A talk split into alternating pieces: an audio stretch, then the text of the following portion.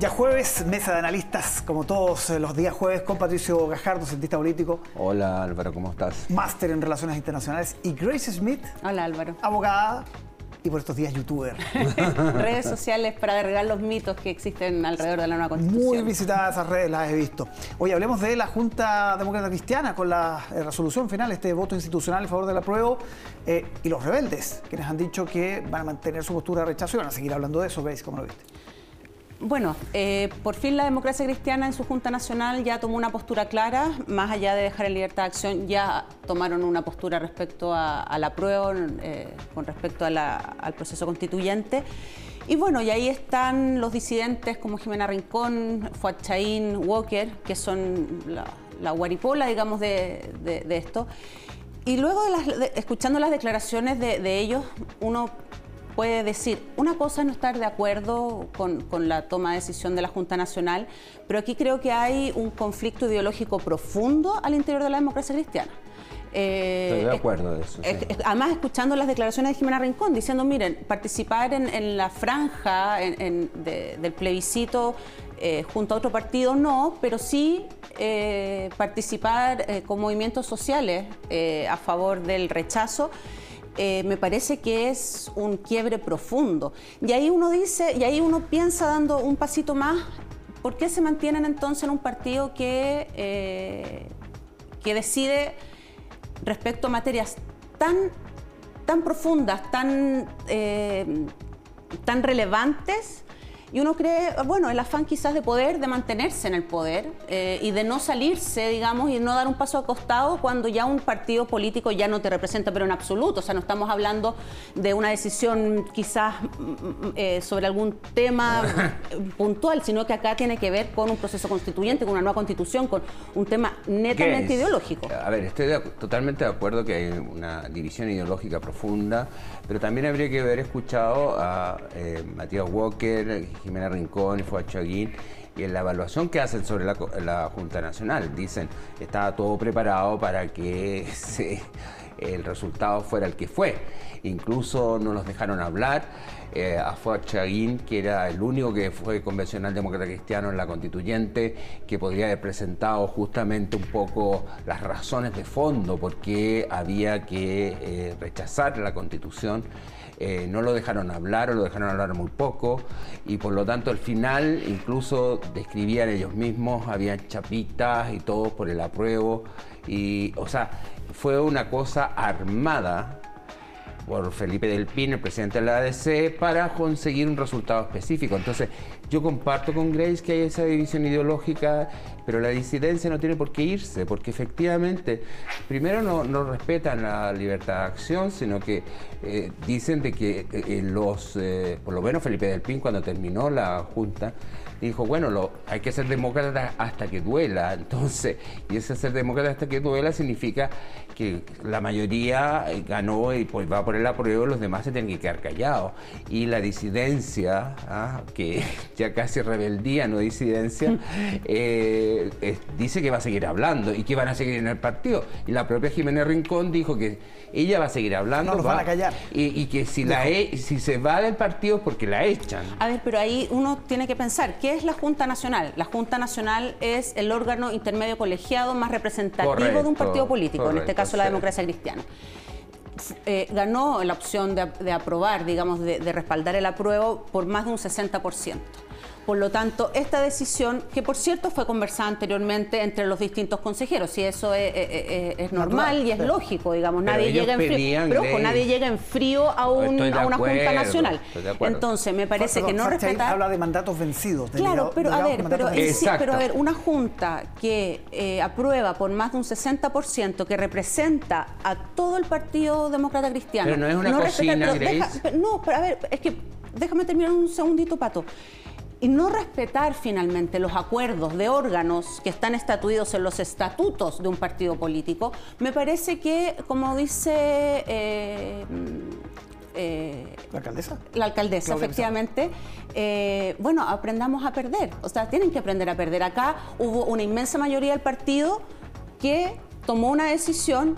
Entonces, si no te representan las decisiones de tu partido, ¿Qué haces en ese partido político? A, mí esa es la gran reflexión. Yo, estoy de acuerdo que la Junta Nacional es una institución que, es legítima y por lo tanto tiene derechos, pero los tres señalaron, tanto Jimena Rincón, Matías Walker y Fuad Chaín, que ellos lo que estaban pidiendo era un voto, o sea, un militante un voto, y que eso se expresara realmente como un proceso democrático en que se resolviera, no por negociaciones que evidentemente en una junta yo comparto contigo, Grace, uno llega con conversado y es una cocina, y eso es así y va a ser siempre así.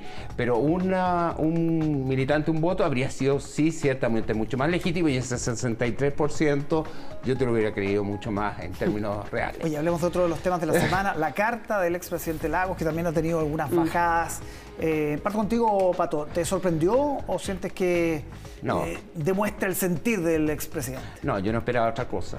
Yo estaba totalmente convencido de que Ricardo Lago estaba en, la posición que está y, me representó absolutamente. Yo siempre tenía una gran admiración por el presidente Lago, un estadista, es de los pocos estadistas que quedan en este país, eh, que tiene una visión de futuro, que va más allá de, lo, de la coyuntura y no, al revés. Yo, creo que eh, expresó el sentido común y el criterio de muchas personas y particularmente de la desconcertación y de lo que han sido estos terribles 30 años para los que se rebelaron frente a eso.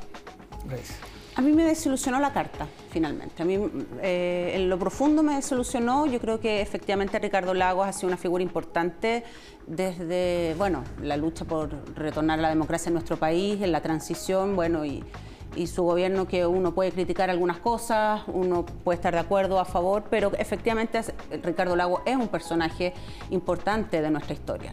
Eh, un hombre que se enfrentó a Pinochet, eh, me Era parece... el momento más duro. Exacto, pero por eso, por eso a mí me soluciona profundamente la carta de Ricardo Lago. Eh, y por lo mismo, en esta carta que en coautoría con Jorge Correa, digamos, porque ya se reconoció, digamos, que no fue su puño y letra al 100%, a mí me parece que mm, asimilar y equiparar una nueva constitución con la constitución de del 80, digamos, la constitución de Pinochet, que fue en algunas cosas reformada por Ricardo Lago.